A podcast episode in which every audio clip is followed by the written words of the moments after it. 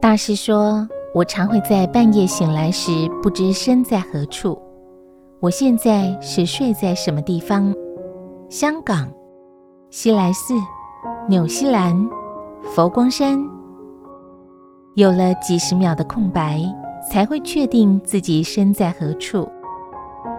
深夜三时起来泡了一杯茶，因无书可看，倒好想有人可以谈话。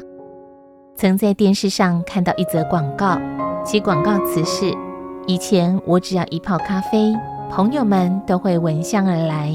天南地北的聊着，如今咖啡香依旧，却只剩下我独自品尝。清宵禅坐，邀月严静，凉夜独醒，度众与怨。